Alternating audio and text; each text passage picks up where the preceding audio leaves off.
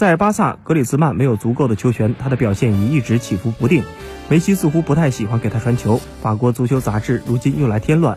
该杂志称，格里兹曼在接受采访时隐晦地影射了梅西。他们不愿意接受我，不过我也不会自暴自弃。他们只是嫉妒我是世界杯冠军。巴萨重量级球员中，西班牙帮早在2010年就拿了世界杯冠军，也只有梅西、苏亚雷斯这两大进攻核心目前没拿过世界杯。这一报道立刻在西班牙媒体上引发了重点关注，格子团队成员纷纷表示，格里兹曼近期完全没有接受过法国足球杂志的采访。还有报道称，格里兹曼团队要求法国足球将文章中关于他的直接引语部分删除。